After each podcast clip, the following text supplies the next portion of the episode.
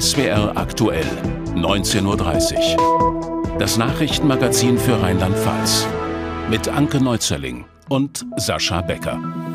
Guten Abend. Die Bilder aus den Erdbebengebieten, sie lassen wohl niemanden kalt.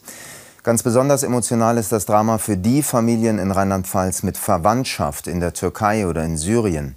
Heute hat die türkische Gemeinde in zwei Gedenkveranstaltungen der Opfer der Katastrophe gedacht, wie hier in Mainz in St. Christoph bei einem Zusammentreffen von mehreren Religionsgemeinschaften aus ganz Rheinland-Pfalz. Auch in Koblenz kamen mehr als 300 Menschen auf den Zentralplatz. Ich finde es einfach wichtig, dass man dabei ist, auch ein Zeichen setzt und einfach mal auch präsent ist. Von der Fläche her sind zehn Großstädte betroffen, 13 Millionen Menschen direkt, äh, die jetzt alles verloren haben, keine, äh, kein Haus, kein Dach. Also wirklich sehr, sehr schlimm. Wir trauern alle und das ist ja richtig schlecht da drüben und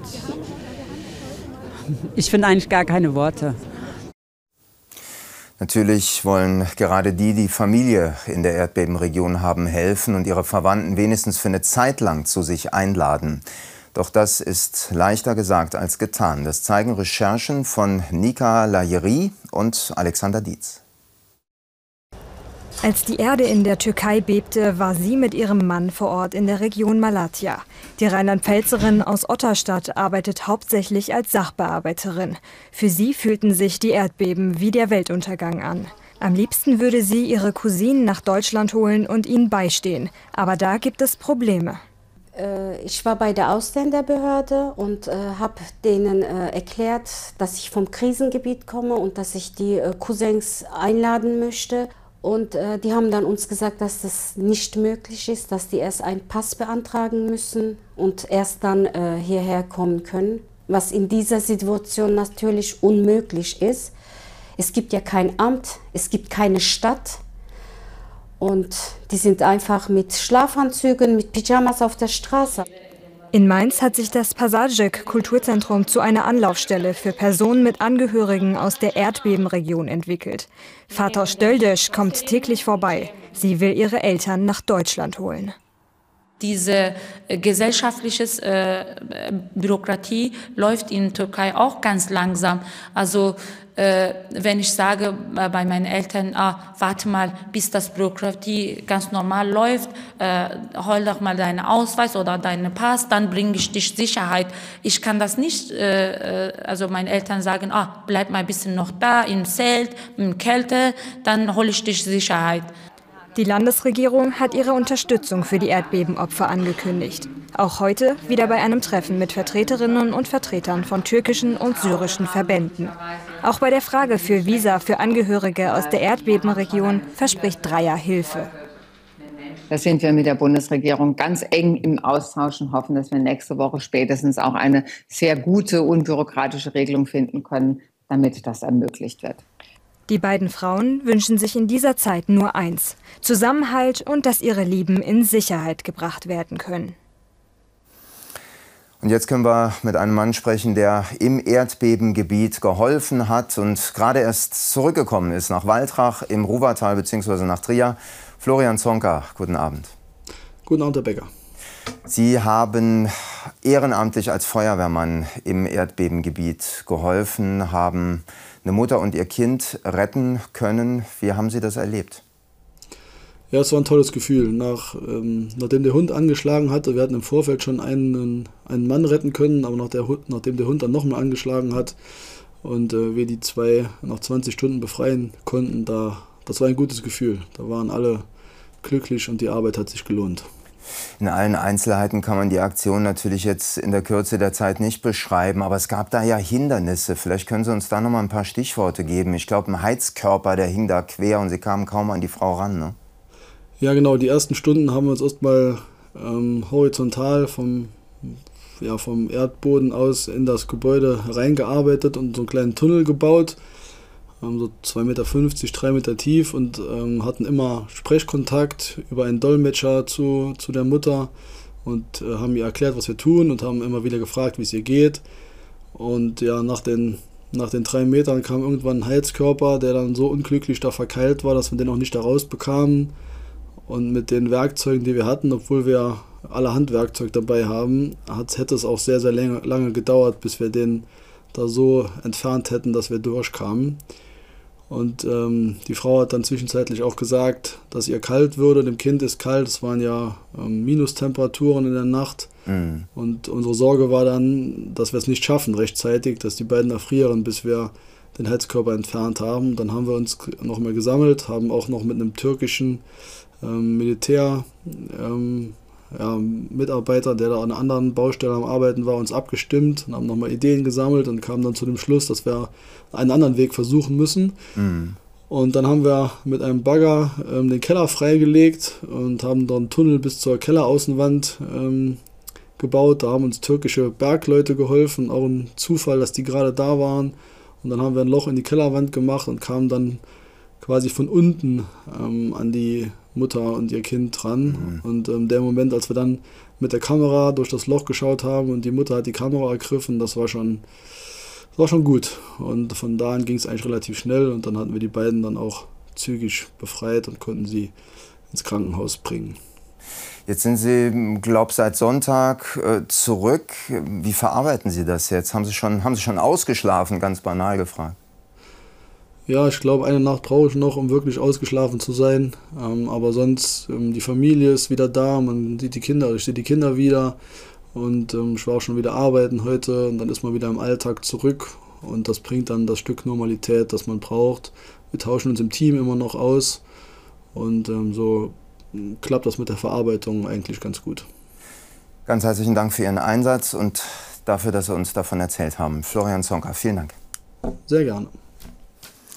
Die Hilfe für die Menschen in der Erdbebenregion ist großes Thema heute Abend bei uns. Um 20.15 Uhr sehen Sie einen SWR Extra, wie der Südwesten hilft. Und jetzt Kurznachrichten. Danke. Ende Februar startet ein neuer Hilfstransport aus Neustadt an der Weinstraße in die Ukraine. Neben vielen Gütern des täglichen Bedarfs hat der LKW diesmal eine außergewöhnliche Ladung, eine Zahnarztpraxis. Gefunden hat der kirchliche Arbeitskreis Ukraine-Pfalz die ausgediente Zahnarztpraxis nach wochenlanger Suche in Speyer. Die Praxisausrüstung wird nun abgebaut und mit einem Hilfstransport nach Kiew zu einem Zahnarzt gebracht, dessen Praxis zerbombt wurde. Für den Transport bittet der Arbeitskreis auch um weitere Spenden wie Winterkleidung, Decken, Schlafsäcke, Medikamente oder Lebensmittel. Der Rechtsausschuss des Landtags hat die Immunität des Abgeordneten Matthias Joa aufgehoben. Das meldet die Koblenzer Rheinzeitung. Gegen den ehemaligen AfD und jetzigen fraktionslosen Abgeordneten wurde, werde ein Strafverfahren wegen Trunkenheit am Steuer geführt. Joa sei im vergangenen November mit 1,75 Promille erwischt worden. Der Trierer Bischof Ackermann hat heute vor dem Landgericht Saarbrücken ausgesagt. Dort muss sich ein ehemaliger Pfarrer wegen Missbrauchs verantworten. Ackermann räumte als Zeuge im Prozess Fehler ein. Erste Hinweise auf sexuellen Missbrauch habe es schon 2006 gegeben. Doch der angeklagte Priester blieb bis 2015 im Amt. Ihm wird vorgeworfen, 1997 im Pfarrhaus im saarländischen Freisen einen 14-jährigen Messdiener sexuell missbraucht zu haben. Ganz schön wuselig war es heute am Frankfurter Flughafen. Wuseliger noch als sonst, denn zeitweise war der Betrieb sehr eingeschränkt. Aber das wird diese Woche noch so richtig lustig. Am Freitag fallen durch die angekündigten Warnstreiks massenhaft Flüge aus. Der Flughafen Frankfurt hat heute Abend entschieden, es wird keine regulären Passagierflüge geben. Aber zurück zu heute. Das hatte nichts mit den Streiks zu tun, sondern mit einer Panne. Viele Computersysteme waren ausgefallen. Barbara Fröhling berichtet. Auf dem Frankfurter Flughafen durften stundenweise keine Flieger mehr landen, um ein noch größeres Chaos zu verhindern. Denn sonst wäre es zu voll geworden auf dem Parkplatz der größten Drehscheibe Deutschlands. Bis zum Mittag mussten nach Angaben des Flughafenbetreibers Fraport rund 230 Flüge gestrichen werden. Im Terminal selbst lange Schlangen und gefrustete Passagiere. Ein IT-Schaden führte ab 9 Uhr am Vormittag zum Ausfall der Systeme für Einchecken und Borden. Die Geduld der Passagiere wurde heute strapaziert. Es ist das absolute Chaos. Das Problem ist, äh, was ich hier als Betroffener sehe, ist, dass die Lufthansa hier nicht in Informationsvorschub bringt. Online geht gar nichts. Und wir versuchen gerade zu, ähm, ja, versuchen irgendwas äh, zu suchen, wie wir umbuchen können. Ich bin hin und her gerissen, ob ich jetzt nach Hause fahre oder ob ich hier bleibe und warte. Wie es weitergeht, weiß ich nicht. Da ist zu wenig Personal, die sagen, das System ist abgestürzt. Und jetzt sind wir sauer und wollen aber trotzdem Haltung bewahren. Das nützt ja nichts. Der Grund für die IT-Probleme beschädigte Glasfaserkabel. Die wurden bei Ausbauarbeiten neben einer Bahnstrecke im Nordwesten Frankfurts aus Versehen durchtrennt. Gestern Abend kappte ein Bagger mit einem Erdbohrer in 5 Meter Tiefe die vier Glasfaserkabel. Eine knifflige Aufgabe für die Techniker der Telekom. Von den vier geschädigten Glasfaserkabeln haben unsere Technikerinnen und Techniker über Nacht schon zwei repariert und das unter sehr schwierigen Bedingungen, in einem sehr engen Schacht. Äh, zum Teil über Kopf arbeiten. Und wir hoffen, dass wir heute auch die anderen zwei Leitungen reparieren können. Ab dem frühen Nachmittag entspannte sich die Situation am Flughafen langsam. Erste Flieger konnten wieder landen. Laut der deutschen Flugsicherung wird sich die Lage bis morgen wieder normalisiert haben.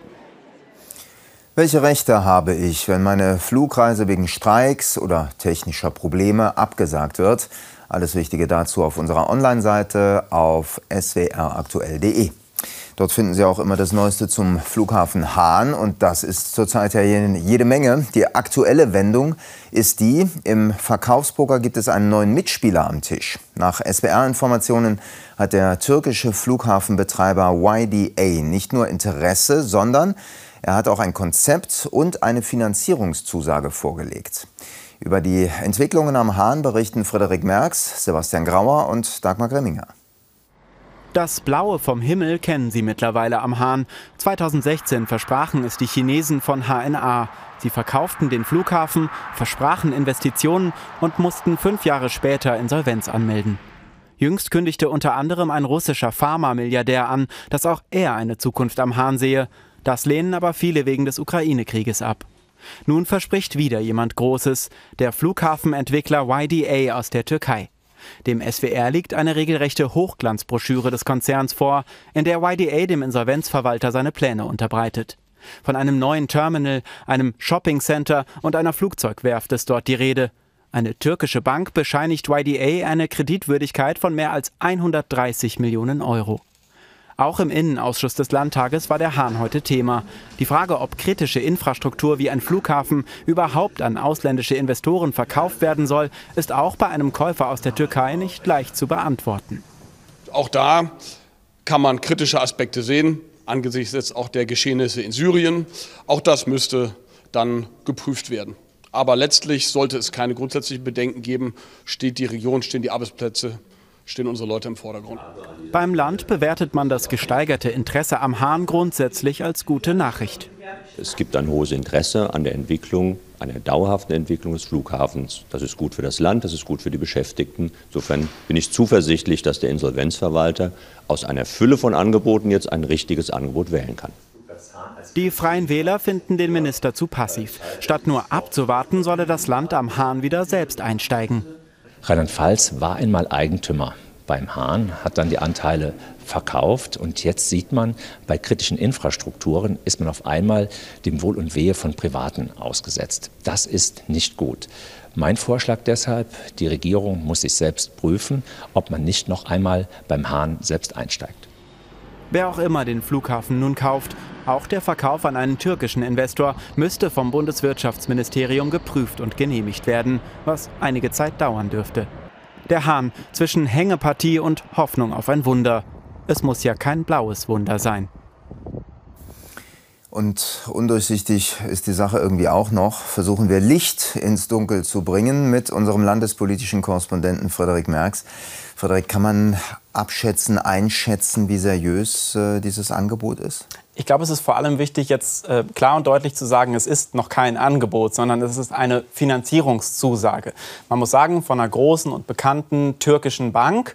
Ähm, aber es ist eben nur eine Finanzierungszusage. Man kann es so ein bisschen vergleichen. Manchmal, wenn man ein Haus sucht, zum Beispiel zum Kauf, dann verlangt ein Makler, eine Maklerin für die Wohnungsbesichtigung eine Finanzierungsbestätigung von der Bank. Also, dass die Bank sagt, der äh, ist kreditwürdig, dem würden wir so und so viel Geld leihen und dann erst darf man sich, wenn man dieses Papier von der Bank hat, dieses Haus überhaupt angucken und so ein bisschen so ist dieses Papier, was die YDA Group da jetzt eben auch vorgelegt hat. Das Geld ist also da, theoretisch, aber es liegt noch nicht auf dem Tisch. Was man, glaube ich, auch heute wirklich noch mal sagen muss, ist, es ist natürlich nicht so einfach, jetzt mir nichts, dir nichts zu diesem Verkaufspoker um diesen Flughafen einfach so wieder einzusteigen. Und deshalb soll das Ganze funktionieren über den ursprünglich erfolgreichen Bieter Swift Conjoy aus Frankfurt. Wir erinnern uns, die haben zwar damals den höchsten Preis geboten, aber ihn nie überwiesen. Möglicherweise klappt das jetzt eben mit finanzieller Unterstützung aus der Türkei. Ob das Ganze rechtlich aber so klappt, ob die entsprechenden Behörden, wir haben es gerade gehört, da wirklich grünes Licht für geben und auch ob die Gläubiger Bürgerversammlung am Ende damit einverstanden ist, das wissen wir heute nicht. Die Opposition im Landtag, die macht sich äh, auch so ihre Gedanken, ganz eigene Gedanken. Die Freien Wähler schlagen vor, dass die Landesregierung sich wieder mehr engagiert und mehr noch, dass das Land wieder einsteigt. Ist das denkbar? Ich halte das für sehr, sehr unwahrscheinlich, weil das Land ist ja damals ausgestiegen, weil der Hahn eben rote Zahlen geschrieben hat. Ich habe äh, mit einem Experten von Deutsche Bank Research gesprochen, mit Erik Heimann, und der sagt, ähm, es ist nicht automatisch so, nur weil man viel Geld an einen Regionalflughafen investiert, dass da dann auch viel Verkehr hinkommt. Also dass dieser Größeneffekt quasi einsteigt sich einstellt. Und insgesamt würden, würden Regionalflughäfen wirklich sehr schwierig sein, um damit Geld zu verdienen. Das dürfte das Land wissen und deshalb halte ich da ein Investment von Landesseite wirklich für unwahrscheinlich. Kurzer Ausblick bitte noch. Wann ist die Investorensuche zu Ende? Wann ist der Deckel drauf? Letzte Woche hat der Insolvenzverwalter gesagt, er glaubt im ersten Quartal. Ähm, also dann irgendwann in sechs Wochen in etwa. Ähm, wir ähm, wissen aber eben auch, dass gerade das Bundeswirtschaftsministerium das Ganze noch prüfen muss und dass das ein bisschen dauern kann. Deshalb sagt die oppositionelle CDU zum Beispiel im Landtag auch, dass da die Landesregierung jetzt bitte Druck machen soll auf die Parteifreunde in Berlin, dass das eben ein bisschen vorwärts geht. Vielen Dank, Frederik Merks. Gern. Kurz vor der Sendung haben wir das Gespräch geführt. Toben, spielen, sich bewegen, Sport machen, das ist so wichtig für Kinder. Auch für Kinder, die eine Krebsdiagnose haben. Jedenfalls sind Wissenschaftler aus Mainz genau davon überzeugt. Sport als Hilfe im kraftraubenden Kampf gegen den Krebs. Der Haken, Krankenkassen bezahlen die Sporttherapie nicht. Zum Internationalen Kinderkrebstag heute zeigt uns Annalena Karn, wie sie in Mainz um eine Kostenübernahme kämpfen, im Sinne junger Patienten wie Julius. Auf diesen Moment freut sich Julius schon den ganzen Tag, sagt seine Mutter. Endlich wieder klettern, bewegen, Spaß haben und alles andere einfach mal vergessen. Für den Dreijährigen keine Selbstverständlichkeit. Er war gerade ein Jahr und drei Monate alt, als feststand, Julius hat Krebs. Ein Schock für die ganze Familie. Mein erster Satz war, okay, dann müssen wir jetzt einfach funktionieren. Ja, seitdem kämpfen wir.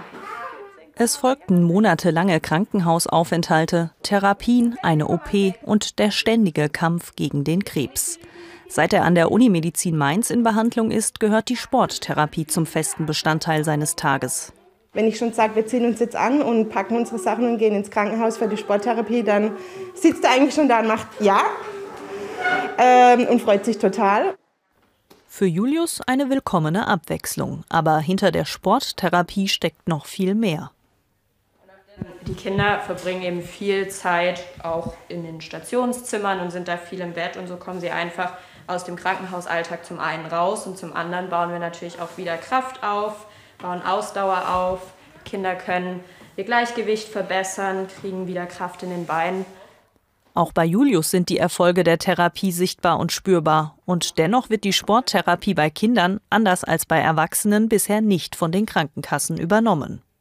Wir sehen hier die positiven Effekte und sind uns auch selber sicher, dass es die gibt. Ähm, aber es fehlen eben noch die groß angelegten Studien, die das auch evidenzbasiert nachweisen. Deshalb arbeiten sie in Mainz genau daran. Ziel ist es, den positiven Effekt wissenschaftlich nachweisen zu können, dass die Krankenkassen die Therapie zukünftig übernehmen. Möglich macht das alles die Kinderkrebshilfe in Mainz. Sie finanziert das Projekt zu großen Teilen durch Spendengelder. Wir sind froh, dass wir dieses Projekt haben und das machen können. Aber wir würden es natürlich auch wünschen, wenn wir die Mittel, die wir hätten, auch noch äh, für andere Dinge mehr einbringen könnten. Ne? Ähm, also äh, im Umkehrschluss, dass ähm, auch ähm, die Krankenkassen das mehr unterstützen würden. Bis es soweit ist, sind sie hier auch weiterhin auf Spenden angewiesen. Wenn es nach Julius ginge, könnte er den ganzen Tag hier weiter klettern, spielen und Spaß haben. Einfach Kind sein, und den Alltag mal vergessen. Das wünschen wir ihm sicher alle sehr. Weiter geht's mit Sportnachrichten, Anke. Nach der Auswärtsniederlage am Sonntag gegen den FC St. Pauli bereitet sich der Fußball-Zweitligist 1. FC Kaiserslautern auf die nächste schwere Auswärtsfahrt nach Paderborn vor. Trainer Dirk Schuster war mit dem Auftritt seiner Mannschaft zuletzt nicht zufrieden und kündigt personelle Veränderungen in der Startelf an. Paderborn liegt in der Tabelle punktgleich mit dem FCK auf Platz 4. Wenn man die Spielweise der Paderborner sieht, die brutal offensiv ausgerichtet ist, äh, wo es von der ersten bis zur letzten Minute äh, sehr aktionsreich auch nach vorn geht, wo scheißegal ist auf Deutsch gesagt, ob die Mannschaft 2-0, 3-0 führt oder 2-0, 3-0 hinterliegt. Diese Truppe kennt nur eine Richtung und die ist Richtung gegnerisches Tor. Der Mainzer Fußballverein SV Gonsenheim geht eine Vereinskooperation mit dem Nachwuchsleistungszentrum von Eintracht Frankfurt ein. Im Mittelpunkt der Zusammenarbeit stehe die Ausbildung und die Förderung von Nachwuchstalenten. Der Vertrag soll für eineinhalb Jahre gelten. Der Vorsitzende des SV Gonsenheim, Frank Specht, betonte, es sei kein Exklusivvertrag und Kooperationen mit anderen Vereinen, wie zum Beispiel Mainz 05, seien jederzeit möglich.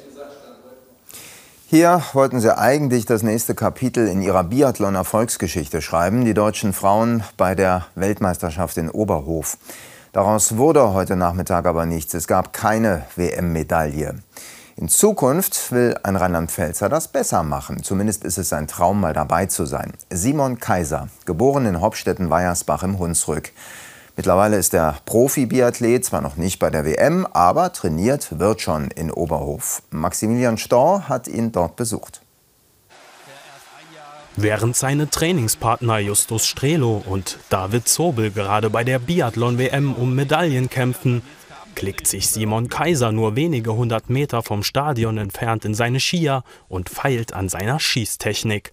Der Rheinland-Pfälzer wäre bei der WM gerne selbst an den Start gegangen. Das Saisonziel, das große, war es ja eigentlich schon. Oder das langfristige Ziel, auch hier dabei zu sein. Hat jetzt diese Saison nicht geklappt. Äh, Probleme mit dem Schießen gehabt zu Beginn der Saison. Da konnte ich das äh, nicht zeigen, was ich im Training mir erarbeitet hatte. Simon Kaiser trainiert mittlerweile seit fast zehn Jahren in Oberhof. Der 23-Jährige misst sich dort mit den besten Biathleten Deutschlands. Mit ihnen will er bald auch im Weltcup laufen. Seine Teamkollegen kommen fast alle aus klassischen Wintersportregionen. Aber Kaisers Karriere beginnt vor seiner Haustür im Hunsrück in Hopstetten-Weiersbach. Vom Fernseher hat mich das so der Sport mitgenommen, gepackt und dann wollte ich das natürlich auch gleich nachmachen. Äh, wenn draußen Schnee lag, bin ich mit Skiern um unser Haus auf so einer 50 Meter Loipe. Oder wenn nicht so viel Schnee lag, dann mit Pantoffeln durch die Wohnung und einem selbstgebauten Holzgewehr. Früh schließt sich Kaiser einem Biathlonverein im Saarland an.